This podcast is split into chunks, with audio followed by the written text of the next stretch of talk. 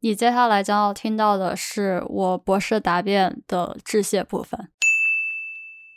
Okay, here is the acknowledge part, but I have to say it's gonna take a little bit longer. So first, I would like to thank my advisor Susannah Scott for her support and guidance um, in the past five years. And I was fortunate enough to learn some of her logical thinkings and communication skills. Uh, unfortunately, what I haven't learned from her is her fast sleeping charging and linguistic talent. Um, next, I want to thank my committee members for their guidance, and particularly, I want to thank Gab because he is the first person to talk to me at UCSB, and more specifically, he is the person who interviewed me and gave me the offer. So, nothing will happen without his offer. And I will also want to thank the staff at UCSB and for all for all the supports like Richard in the glass shop, Jerry at CNSI, and Amanda at MRL.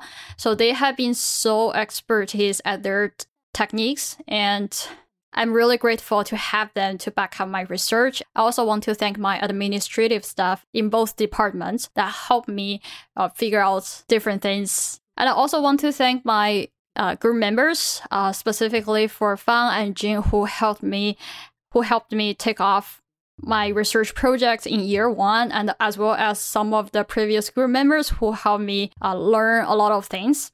And I also want to thank the group members who have ever been to SSRL with me, and thank you for all tolerating my bad temper at SSRL. And it is really great to have the support from you guys.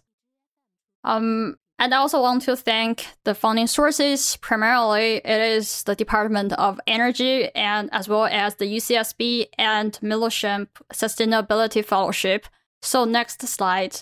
As you can see, all the talk today are all about the X-ray absorption spectroscopy. So, so first, I would like to thank my collaborator uh, Simon and his Co-ACCESS team, Adam, Alexi, and Jirin. So they have been one of the best teams that I have ever collaborated with. I really appreciate their help and the support at the Beamline, no matter it is at 11 p.m.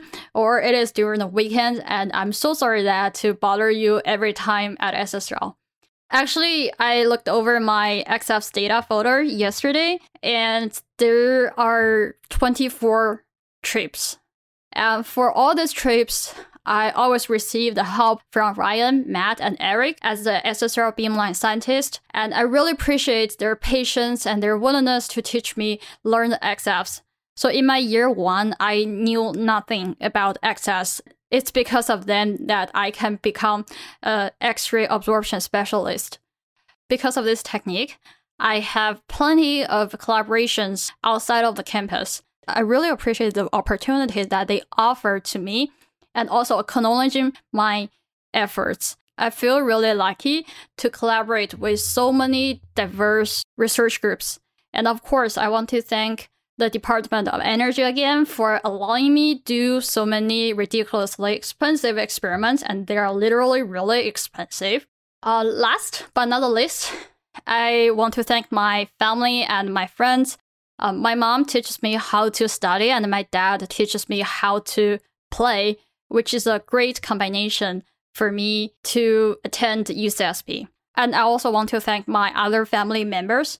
They have been so supportive to me and they offer me unconditional love, support, and respect. So actually, my grandparents right now are in front of the computers and listening to this defense talk.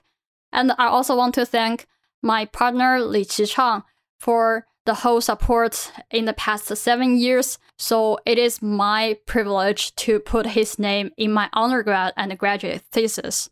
And I'm also lucky enough to meet quite a few friends at UCSB, like my roommates, like my best roommates, as well as the AMR specialist, Miranda.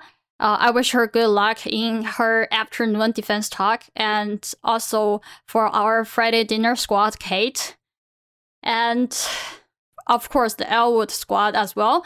It's really it's really happy to have you during my PhD journey. And I also want to thank my longtime friends of starting from the childhood to my college friends. So they have been really, really nice and they have been always standing for me and helping me go through all kinds of difficulties. Uh, like Chen Shipeng, uh, who is also a UCSB alum. It is really great to be reunited with him at UCSB. So I guess this is the end of my acknowledgement and I'm ready for any questions.